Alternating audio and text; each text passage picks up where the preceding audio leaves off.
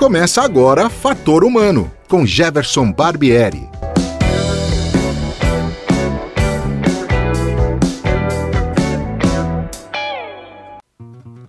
Olá, sejam bem-vindos à 46ª edição do programa Fator Humano.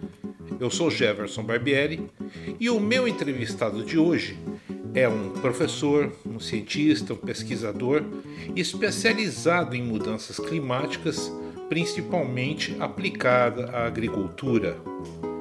Seja bem-vindo, Eduardo Assad.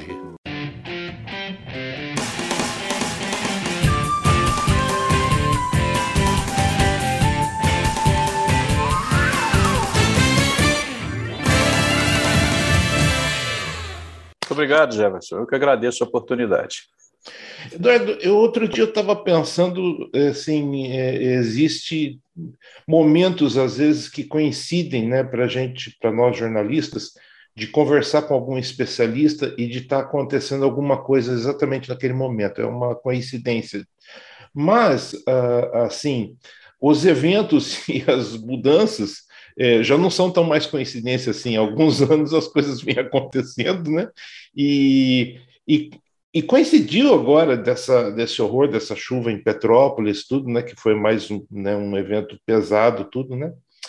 É, e eu já presenciei uma, uma outra entrevista sua, dentre as várias que você já concedeu, é, de que você hum, é, não acredita na, na, no aumento da temperatura, que isso não é uma questão de crença, é uma questão de dados, de números, isso é visível. Né? o que, que você é. teria para dizer para mim? Porque a, as experiências vão acumulando, né? O que, que você poderia dizer para mim?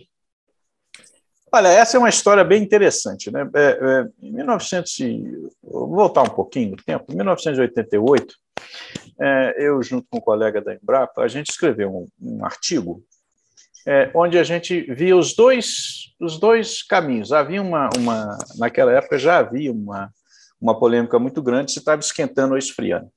Então você tinha uma escola japonesa que dizia que estava esfriando, e você tinha uma escola europeia, americana, dizendo que estava esquentando. E aí nós fizemos simulação com modelos fisiológicos, fazendo o que, que acontece no Brasil se esfriar e o que, que acontece no Brasil se esquentar. É ruim para os dois lados. A gente não tem para onde correr. Por, por, ser um país tropical, ele está adaptado a esse sistema tropical. Se esfriar, nós vamos reduzir a nossa produção, e se esquentar, aumenta o déficit hídrico.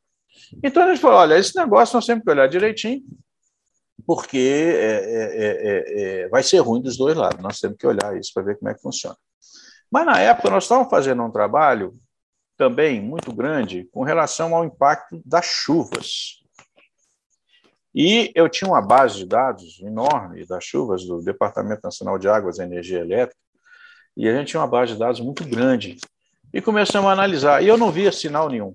Eu analisava aqui chuva diária, séries longas, eu não via sinal nenhum. E aí, um dia, conversando com um professor aí da USP, muito amigo, um especialista também em meteorologia, eu falei com ele, pô, professor, como é que é isso aqui? A gente está olhando isso aqui, analisando séries longas, e não vejo sinal. A chuva não diminui, nem aumenta. Aí ele falou assim, não, você está olhando errado.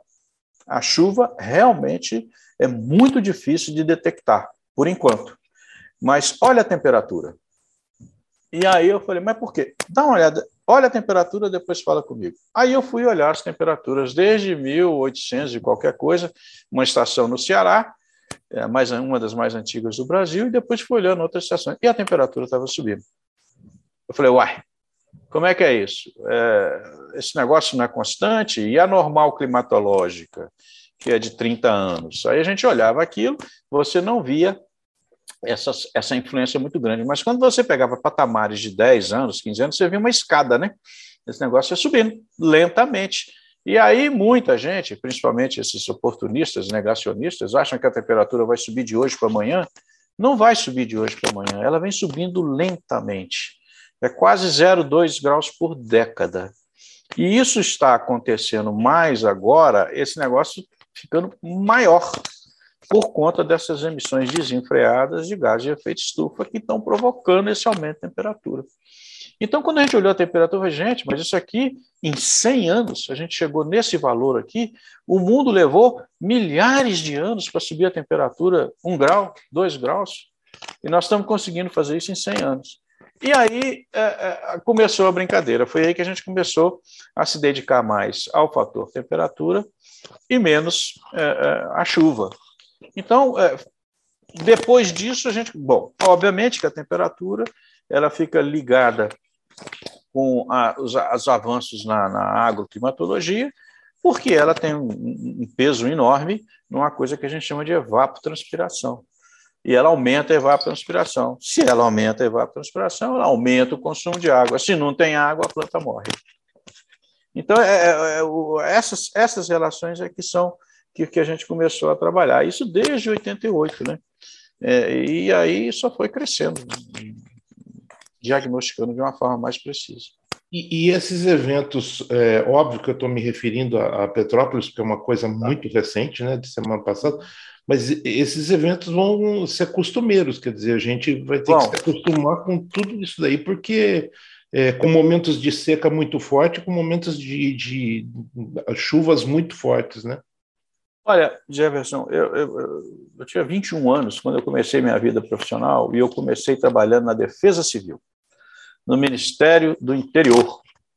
O ministro na época era o Mário Andreas. A gente trabalhava lá com um general, o general que era o chefe da Defesa Civil do Brasil. Você, você vê que a gente tem que acostumar a trabalhar com general no Brasil. Sempre tem um aí. E a, a minha função lá era fazer análise de seca e enchente. Então, eu pegava os dados do INEMET, Instituto Nacional de Meteorologia, analisava aquilo e a gente sabia. Ia ter um problema sério todos os anos. Isso era 1981. Ia ter um problema sério todos os anos de inundação no São Francisco, e a gente teria problemas sérios de chuvas fortes em Minas Gerais e na região serrana do Rio de Janeiro. E sempre tinham paliativos. Olha, senhores prefeitos, por favor, limpe as bocas de lobo. Não deixe entupir boca de lobo, porque a água tem que correr. Deixa a água passar. Isso eu aprendi com um engenheiro é, de recursos hídricos e falava: a água você não pode barrar, deixa a água passar. Deixa a água passar, que aí é, o estrago é menor. E aí você vai botando barramentos esse negócio vai inundando cidade. Tem cidade que o rio passa e lá na frente tem um cotovelo. O rio faz um cotovelo de 90 graus. Óbvio que vai inundar. É óbvio. Então, essas coisas todas eu vi lá, lá em 1981. Chuvas fortes, mas não eram frequentes. Elas não eram frequentes.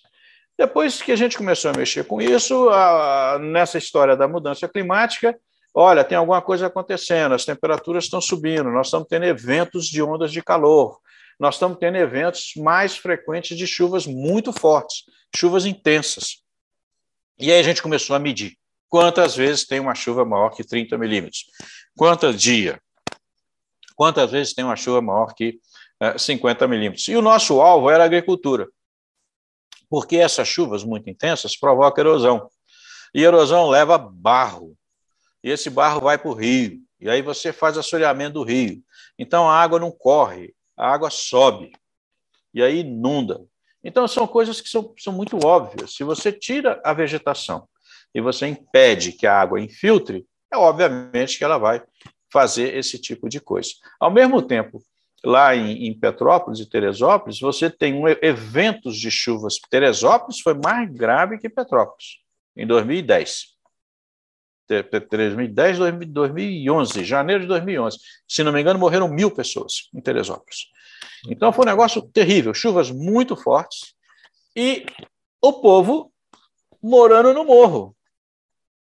Então vai subindo, você não respeita o, o, o zoneamento urbano, vai, vai para zonas extremamente vulneráveis. Né? Essas especulações imobiliárias urbanas promovem isso vai subindo. Em Teresópolis, a coisa foi muito mais grave, porque é, você tinha a cidade, as, as casas na beira do rio. E pelo zoneamento urbano, elas tinham que estar pelo menos 40 metros afastadas do rio.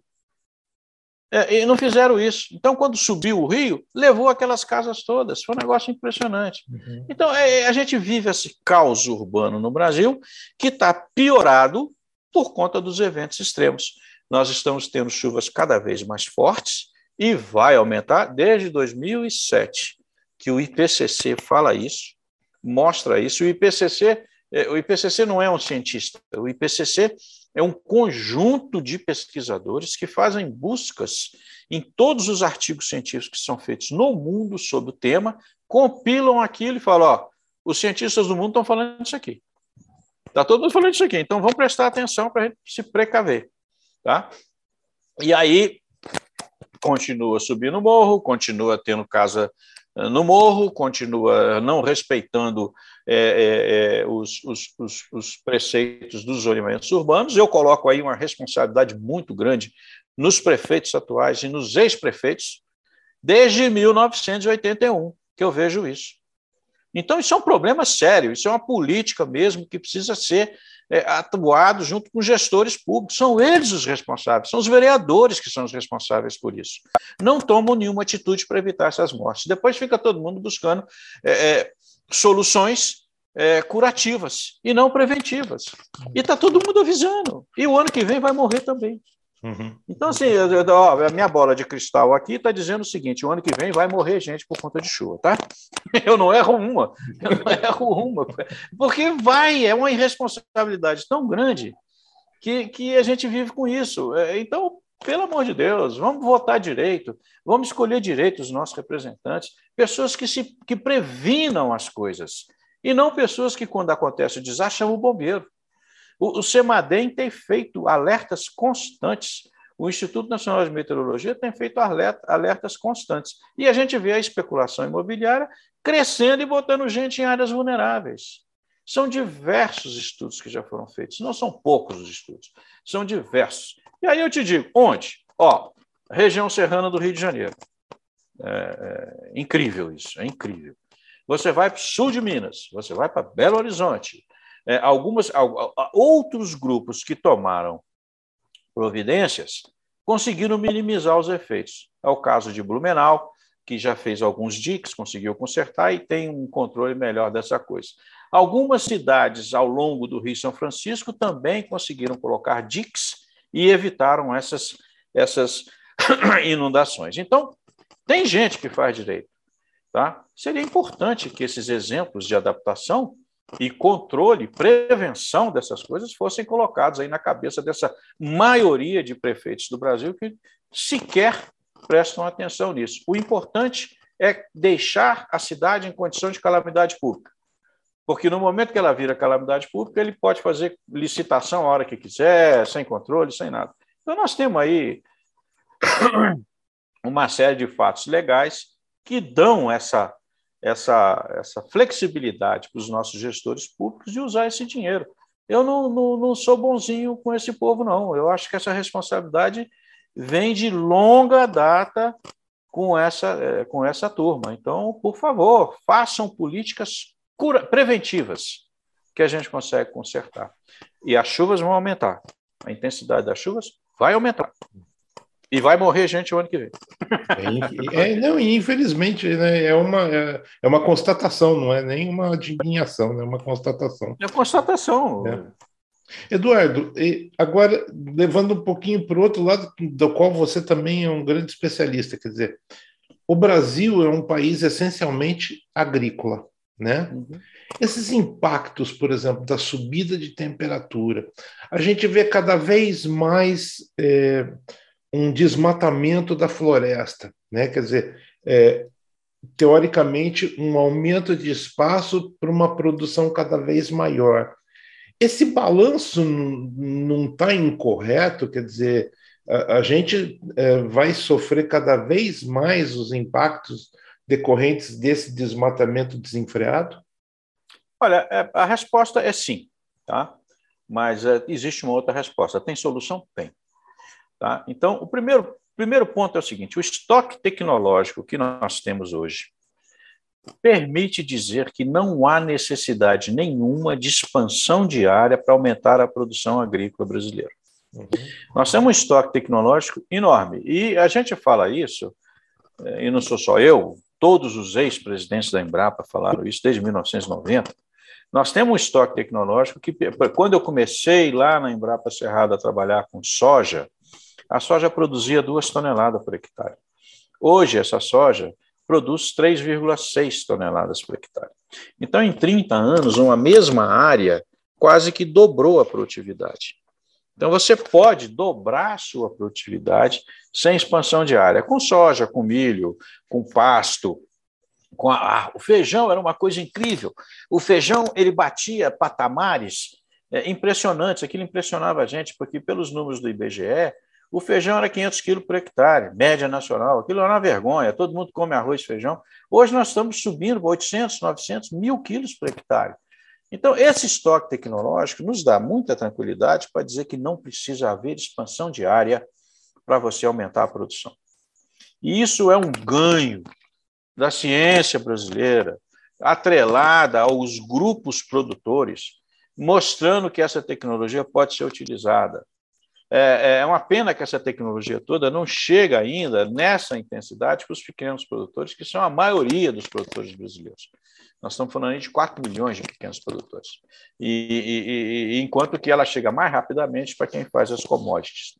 Mas é esse pessoal, um grupo é, que está nessa fronteira é, é, é, da expansão agrícola, que foi é, muito preconizada nos anos 70, era uma posição geopolítica do Brasil, precisamos entrar na Amazônia, precisamos entrar no Cerrado, hoje não precisa mais.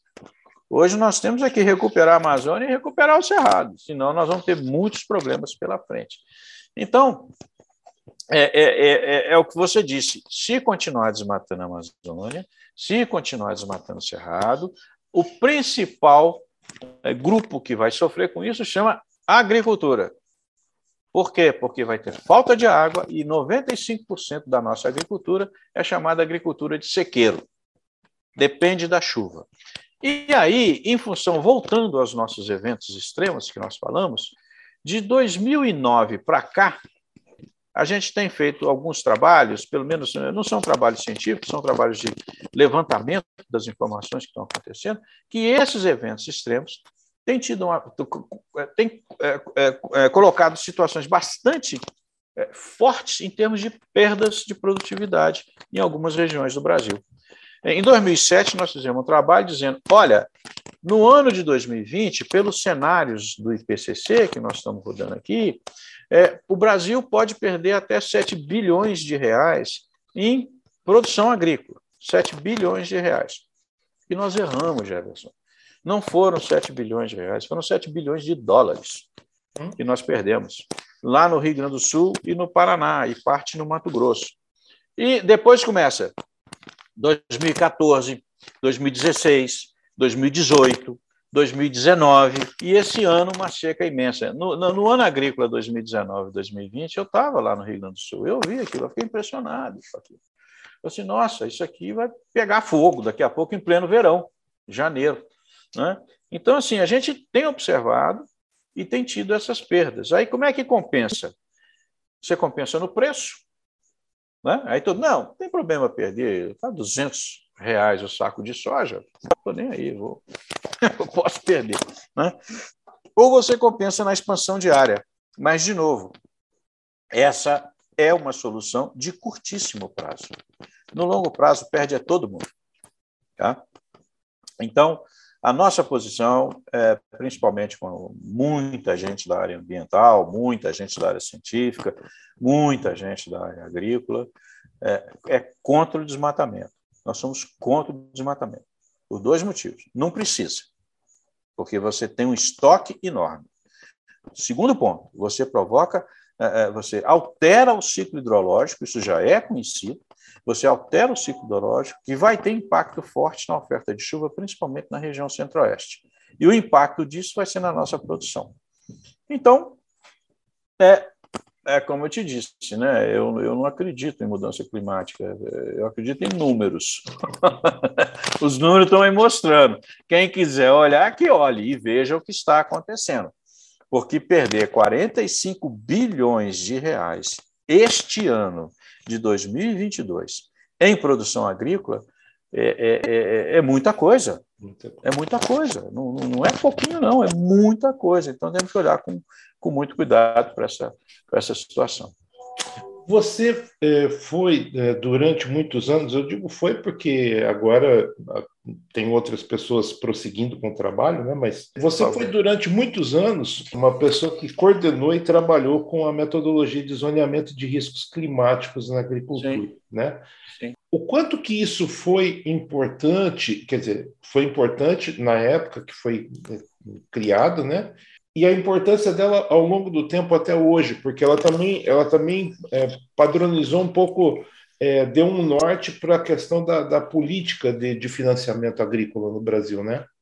É, essa, essa história é uma história é, bem interessante, porque a gente estava lá na, na, na Embrapa Cerrados e a gente fez, acho que foi em 91 ou 90, o primeiro, dizer, o primeiro encontro de informática na agricultura naquela região. E a gente estava mexendo na época com um trabalho muito forte que era uma análise de chuva na região centro-oeste, que depois virou um livro chamado Chuva no Cerrado. E a gente estava mostrando uma análise frequencial de chuva, mostrando os momentos que essa frequência de chuva caía. E falou, ó, tá vendo aqui em janeiro, ó, janeiro esse, esse veranico aqui, ele é forte aqui na região. É, se você quiser fugir do veranico, tente plantar nos dias, ah, no início do, do, do, do, período chuvoso, um pouquinho mais para frente, para você escapar do veranico. Na hora do enchimento de grãos, você escapa do veranico, você não vai perder. Então, muitos, muitos caras estavam, muitos agricultores olhando, a gente falando e tudo. E aí, um agricultor chegou para mim: eu segui o que você falou aí, e não perdi. Meus vizinhos todos perderam aquele negócio de plantar no seco, não sei o quê, todos eles perderam. Eu não perdi. Eu avancei 20 dias e não perdi. Aí atrás da gente tinha lá um advogado que era o responsável pela é, Comissão Especial de Recursos do Ministério da Agricultura, do Proagro. Aí ele olhou para a gente e falou assim: escuta, você consegue fazer isso para o Brasil inteiro? eu falei, uai, assim, eu estou tendo dificuldade de fazer para o estado de Goiás. Não, a gente faz um acordo aqui e, e, e, vamos fazer isso. Aí eu liguei pros, no, no, no, encontro de agrometeorologia da Embrapa, da Embrapa não, do, do, do, Grupo de Agrometeorologia Brasileiro, no Rio Grande do Sul. Eu chamei, convoquei lá, não conhecia as pessoas direito, chamei os nossos colegas. Falei assim, gente, nós estamos chamando aqui para um desafio importante. Vamos fazer o zoneamento de risco climático da agricultura brasileira? O Ministério disse que topa. Eu, ah, você tem a metodologia? Eu falei, tenho. Vocês querem? Vamos compartilhar e vamos adaptar isso região. Então tinha gente do sul do Brasil até Nordeste. E a gente começou então a trabalhar nisso e desenvolvemos uma metodologia, tudo baseado em análise de dados, modelagem, etc, etc. E eh, um dia, o, o, o, na época, o ministro era o Andrade Vieira, e, e, aí esse, esse advogado voltou, depois de muita conversa, mostrando, é muito difícil você sair da prancheta uhum. da pesquisa e colocar isso no campo. Então, isso aí começou em 90, 91. Quando chega em 96, 96, é, esse, esse mesmo advogado chama a gente e fala assim: Você consegue fazer o do Paraná? Trigo no Paraná? Eu falei: ah, consigo. Aí a gente chamou os colegas do, do IAPAR, do Paraná, e falou assim: Vamos fazer o trigo? Vamos. Aí nós fizemos o trigo, mapeamento, risco climático, onde podia perder, onde não podia perder, qual era a melhor data de plantio, e fomos apresentar isso para o ministro, Andrade Vieira. Aí ele é era banqueiro, né? então ele era o dono do Bamerindos, então ele sabia um pouco, e era produtor rural, produtor de trigo. Aí nós estamos mostrando aquilo para ele, olha, está aqui essa coisa desse jeito, a melhor data de plantio do trigo, por acaso, aí foi realmente, foi, sabe aqueles golpes de sorte que você dá? Eu falei, ó, vou te mostrar aqui uma cidade boa produtora de trigo, Arapoti. Eu falei, em Arapoti a melhor data é essa, depois a gente avança aqui, melhora aqui, muito risco de geada, se fizer um pouquinho para trás não pega o risco de geada. E aí ele chega para mim e fala assim, ô menino, eu era novo, né? Quanto você ganha? Eu falei, ah, 3 mil reais. Aí ele falou aí eu pago 8 mil dólares para um gringo falar a mesma coisa. Arapoti é onde eu planto trigo. é a cidade dele. Aí foi muito engraçado. Vamos, vocês estão viabilizando o seguro rural brasileiro com isso. Vocês estão viabilizando o seguro rural. Então foi uma junção de fatos com apoio do Ministério, gente que estava vendo lá na frente, com a Embrapa, que apoiou imediatamente tudo isso, Um grupo de pesquisadores, nós éramos mais ou menos 60 pesquisadores, trabalhando nessa linha e começamos a trabalhar. E aí, é, isso foi em fevereiro, quando cheguei em março, o colega lá do Ministério, esse advogado, ó, oh, o negócio é o seguinte, o ministro quer sete culturas, Brasil inteiro, até final de junho. Aquelas coisas. Mas é que eu te disse, quando você tem, você trabalha com prevenção, você consegue fazer as coisas. Nós já estávamos 100% treinados. Todo mundo 100% treinado. O dinheiro do Ministério estava demorando um pouco para sair. Saiu logo depois. E aí a Embrapa bancou. Ela bancou computadores, bancou sistema geográfico de informação, bancou tudo isso. Estava todo mundo treinado. E nós entregamos. Aí os caras começaram a publicar né, é, as portarias. Para cada um dos municípios, qual era o melhor tipo de solo, a melhor lavoura, a melhor condição de plantio, ou seja, a gente dizia o que plantar, quando plantar e onde plantar, para 5.600 municípios do Brasil, com risco de 20% de perda. Então, era, é, o que, que, é isso? A gente saiu da média, nós colocamos estatística nesse negócio, fizemos uma análise estatística. No Brasil inteiro, todo mundo fez, todo mundo sabia aquilo, conhecia aquilo. E foi para frente. Bom, no primeiro ano, o maior adversário nosso foram os bancos. Por quê? Porque era uma portaria ministerial. E a portaria ministerial dizia o seguinte: quem fugir dessas datas que estão aqui, a responsabilidade é do agente financeiro. Ou seja, eu não sei se você pegou essa época que os gerentes de banco no interior do Brasil eram as pessoas mais poderosas do interior, né? porque eles definiam tudo. E você tirou isso da mão deles. Falou, se você financiar a lavoura fora dessa época com dinheiro público e perder, você é o responsável. E aí todo mundo recuou. Bom, foi uma guerra. Primeiro ano foi uma guerra. E aí, é porque você, você tira os caras da zona de conforto.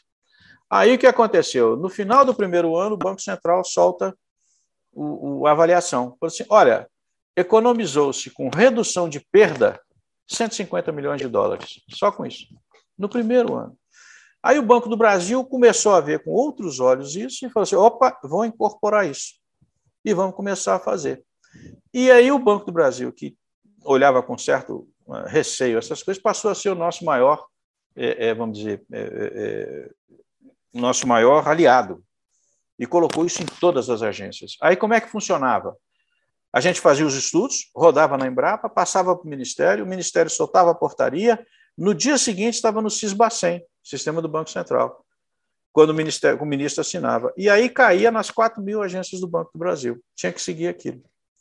Tá? E, obviamente, que você tinha o que plantar, como plantar e onde plantar, e, ao mesmo tempo, você tinha uma relação de cultivares que estavam vinculadas à lei de proteção de cultivares. Ou seja, só plantava aquilo que estava na lei. Aí sumiu a semente, que era feita em fundo de quintal, sumiu só então, e os obtentores das sementes tinham que dizer o que que elas eram tolerantes, quais doenças. Porque se perdesse pelas doenças que eles tinham, que ele dizia que era tolerante, eram eles que iam cobrir a perda. Então foi um negócio assim interessantíssimo, foi, foi muito interessante. E, e, deu certo.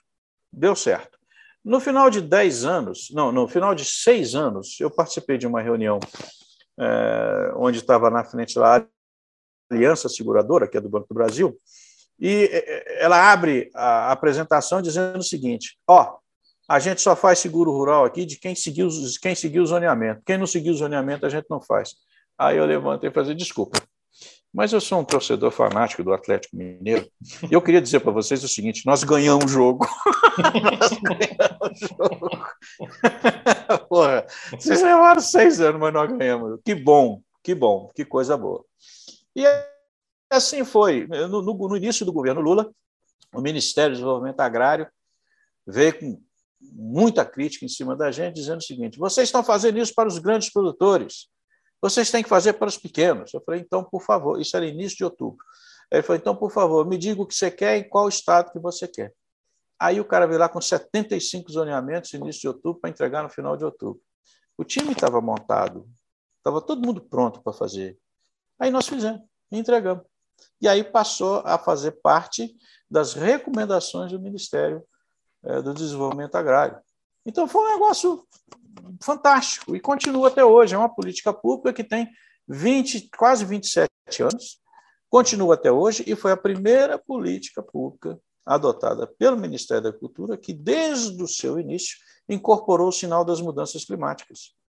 Porque a gente pegava 30 anos de dados, no ano seguinte, a gente eliminava o último ano e avançava 30 anos. Então, se tivesse chuva intensa, temperatura alta, isso era tudo incorporado, é incorporado no zoneamento até hoje. Por isso que funciona. O Eduardo, aliado a isso, ainda tem a questão é, de que a Embrapa também avançou com a questão do melhoramento da, da, da, das sementes, sim, todo esse estudo, né? A gente dizia para os colegas melhoristas, essa região aqui é uma região de alto risco.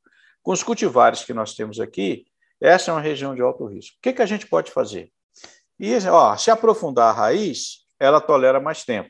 Se evapotranspirar menos, ela tolera mais tempo. É possível? A gente fazia uma espécie de desenho da planta. Essa planta aqui, para poder é, melhorar, para você sair da zona de alto risco, tem que ter essas características. Isso ajudou muito o pessoal da soja, o pessoal do milho, o pessoal do feijão.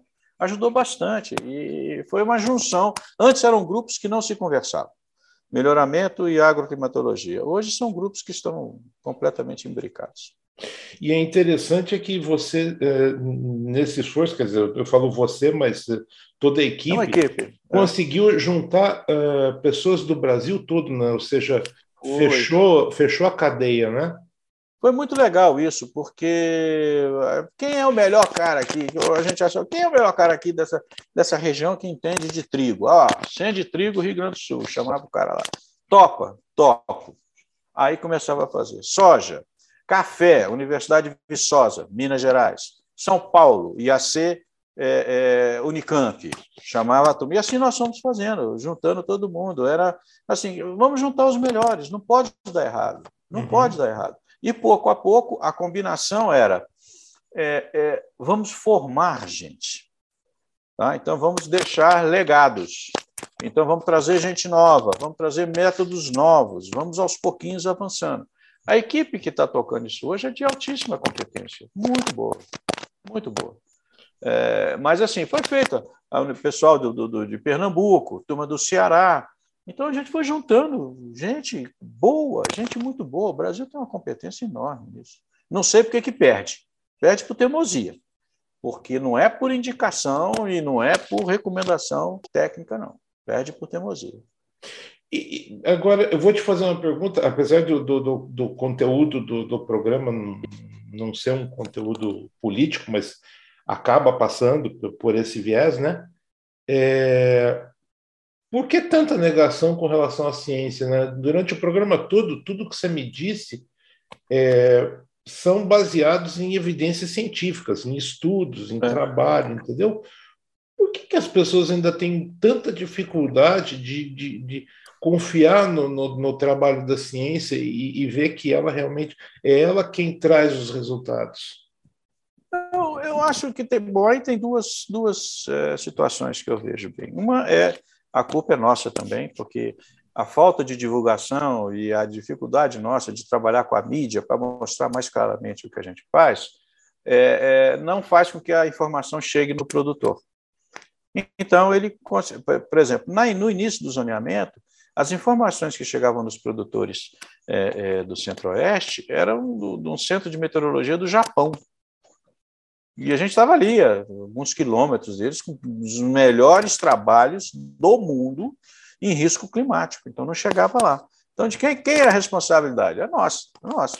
O nosso trabalho não chegava lá. Então, a gente precisava fazer e precisa fazer um pouco mais de divulgação do que a gente faz. O pesquisador, o cientista, normalmente, ele, ele costuma se fechar um pouco na sua, na, no, seu, no seu esquema ali, na sua, vamos dizer, na sua área de, de conforto, e é, eu brigo muito, no bom sentido, com meus amigos, quando eles falam assim: não, o meu trabalho acaba no paper. Eu falei: o meu não, o meu começa no paper. Porque quando eu publico, eu tenho que mostrar para os caras que, para que, que serve isso. Né? Eu tenho que mostrar para que serve a ciência. Senão, não adianta nada. É, é, é eu lembro muito de uma passagem, só para a gente relaxar um pouquinho, uma passagem daquele filme O Carteiro e o Poeta, onde o, o, o, o carteiro vai lá e rouba a poesia do Pablo Neruda para poder conquistar a amada dele. Aí ele vai lá e conquista a amada dele com a poesia. O Pablo Neruda ficou bravo com ele. Você roubou minha poesia, você não sei o quê, isso, é, isso não se faz. Ele falou assim, não roubei, não. A poesia não é para quem fez ela, é para quem precisa dela. eu precisei dela. Então, assim, isso também não é para quem faz ela, é para quem precisa dela. E nesse sentido, a gente tem que, a gente tem que é, se empenhar mais nessa divulgação. Eu acho que as nossas atividades de divulgação científica são, são, são poucas, precisamos fazer muito mais. O pessoal precisa entender mais o que é feito nas universidades, nas instituições de pesquisa, para poder acabar com esse negacionismo. Se não os oportunistas, aí já vem má fé, hum. os oportunistas entram é, mudando um pouco, distorcendo um pouco as coisas. Então, por exemplo, o cara chega e fala assim: não, o mundo já teve muito mais quente. Isso aí de mudança climática é conversa fiada. Já teve, teve, também acho. Há milhões de anos atrás. Milhões de anos atrás. Só que nunca teve um aumento de temperatura tão forte em 100 anos. Uhum. E nós vamos pagar por isso. Não, a chuva não está mudando. Aí a chuva está mudando, está todo mundo vendo que os fenômenos extremos estão acontecendo. Né? Aí o cara chega e fala assim: não, porra, né? que isso? Eu vim aqui no Rio de Janeiro, está um frio danado. O cara confunde tempo com clima. Uhum. Entendeu? E aí isso vai complicando. Mas por quê? Essas pessoas que fazem isso não fazem outra coisa a não ser repassar essas informações complicadas na cabeça de quem não tem acesso a boa informação. E isso tem sido um problema para a gente, né? É, é, problemático. Então, chega numa hora que você fala assim, meu amigo, então eu vou fazer o seguinte, eu vou ficar quieto, eu vou deixar você perder. Quando você perder, aí você me procura, caso, caso você sobreviva. Porque a situação hoje de ganho e perda é tão pequena que se o cara perde uma safra, ele está ele tá roubado. Ele precisa pensar dez vezes. Então, esse negacionismo vem de muita má fé. A gente usa muito como exemplo o que aconteceu nos Estados Unidos nos anos 50, quando vários médicos foram pagos para ir uh, na mídia, nos jornais, dizer que cigarro não dava câncer. Né? Vários. Não, não dá câncer, você conversa. Até, até o dia que perderam na justiça é, uma, uma ação né? e, o, e, o, e o reembolso era bilionário. Aí pararam com isso e viram que dava câncer. Até o dia que aquele vaqueiro lá do, do Malboro morreu de câncer no pulmão. Uhum. então, então, assim, eu acho que essas coisas a gente é, é, questão de tempo. Tem que ter muita paciência, porque é muita má fé. É muita má fé. É, e são pessoas que discutem sem base científica, discutem em cima de orelhada, entendeu? Ah, porque aconteceu isso aqui na minha fazenda, isso não acontece. A gente nunca falou que é homogêneo. A gente sempre falou que isso acontece, principalmente também que o clima não é homogêneo. Uhum. Ele vai acontecendo, tem classificações climáticas que mostram onde ele é mais intenso e menos intenso. Mas, ó, é hotspot no Brasil, Nordeste e Amazônia. Hotspot. O ponto que pode se tornar vulnerável se continuar o desmatamento. Cerrado. Onde nós não vamos ter muito problema em termos de oferta de chuva, apesar da seca esse ano, no sul do Brasil. Lá espera-se que a chuva aumente. O problema é que ela vai ser muito irregular. Muita chuva em pouco tempo. Aí provoca essas secas. Ô, Jefferson, isso está sendo dito desde 2000, 1996. Então, o que, que eu posso fazer? É igual Petrópolis. Quer morrer? Construa a casa no alto do morro, que vai chover aqui. E forte. E não pode deixar isso acontecer. Tá? Uhum. É isso. Então, o negacionismo faz parte é, do, do, ser humano. E depois, com a, com a ascendência do Trump à presidência dos Estados Unidos, ele foi o primeiro a falar. Né? É, não existe isso, não tem mudança climática, cortou verba. Aí o que, é que os cientistas americanos fizeram, que são os, os que estão na ponta dessa história? Eles pararam de falar em mudança climática e começaram a falar em mudanças globais. Né? Então, não falava em mudança que era um palavrão. Então, é mudança global. E continuaram a receber financiamento. Então, gera uma, um volume de informação enorme sobre essas, essas coisas. Sentam com a, os cientistas que têm posição oposta e discutem. O debate antagônico ele é bem visto, ele é muito bem visto, para que você possa avançar. É assim que a ciência avança. Uhum. Agora, ir para o jornal sem nenhuma base científica e falar mal dos outros, isso não existe. Isso, isso aí é de gente de má fé E ainda bem que no Brasil nós temos poucos assim, não são muitos, não. E é sempre bom lembrar que, a, a, a despeito de que, quando se fala, ah, desmatou para produzir mais, tem grandes produtores que não desmatam e estão produzindo bastante, né? Com certeza, nós temos trabalhado com vários deles. Eu hoje diria o seguinte: os produtores na área agrícola que incorporaram o discurso da mudança climática e estão trabalhando muito em adaptação e mitigação, eu colocaria num primeiro patamar o setor florestal, que está bem avançado, muito avançado. Depois a pecuária, que eu achava que seria a última da fila, e depois os grãos. Os pecuaristas estão, por questão de mercado, principalmente, sofrem muito com as emissões de metano, sofrem muito com as posições do consumidor urbano. Eles têm né, uma oposição muito forte. Eles estão adaptando o discurso e estão fazendo uma produção melhor mais compatível. A pecuária sustentável, o equilíbrio, carne carbono neutro, carne baixo carbono. Eu estou vendo muita reação do pessoal da pecuária. Os grãos ainda vão chegar lá. É, quando você começa a ter perdas do tamanho do Rio Grande do Sul e do Paraná, aí, não é possível que o sinal vermelho não acenda, né? O hum. amarelo, pelo menos. Né? Não é possível, porque as soluções existem. Eduardo, eu queria mais uma vez, a gente infelizmente termina o, assunto por aqui, mas não o nosso contato. Eu queria dizer para você que o canal do Fator Humano está sempre à sua disposição, ou de alguém que você queira indicar que tenha sempre um bom assunto para falar. Te agradecer muito pela sua atenção, pela sua compreensão em disponibilizar esse seu espaço, que eu sei que você é uma pessoa extremamente ocupada, e ter dado essa entrevista para a gente e contribuir com essas informações para que outras pessoas reflitam e pensem a, a respeito do assunto. Muito obrigado, viu? Eu que agradeço, eu que agradeço, Jefferson. Muito obrigado pela confiança, pelo convite. Estamos à disposição de quem quiser é. saber mais um pouquinho. Ah, é? E, ah, e se alguém quiser te acompanhar, você tem alguma rede social, alguma coisa? Não, pode mandar. Eu tenho, eu tenho dois e-mails hoje. Um e-mail é o edu.assad.gmail.com e o eduassad.unicamp.br. Ótimo, perfeito. Tá aí, então. Pessoal, nós encerramos aqui a 46 edição do Fator Humano. Hoje eu conversei com o Eduardo Assad, né? pesquisador, cientista, professor, especialista em mudanças climáticas, né? E a gente volta na próxima semana com outro entrevistado interessante, importante, para a gente fazer refletir alguns assuntos que as pessoas precisam, ok? Um abraço a todos e até lá. Fator Humano volta numa próxima oportunidade. Até lá!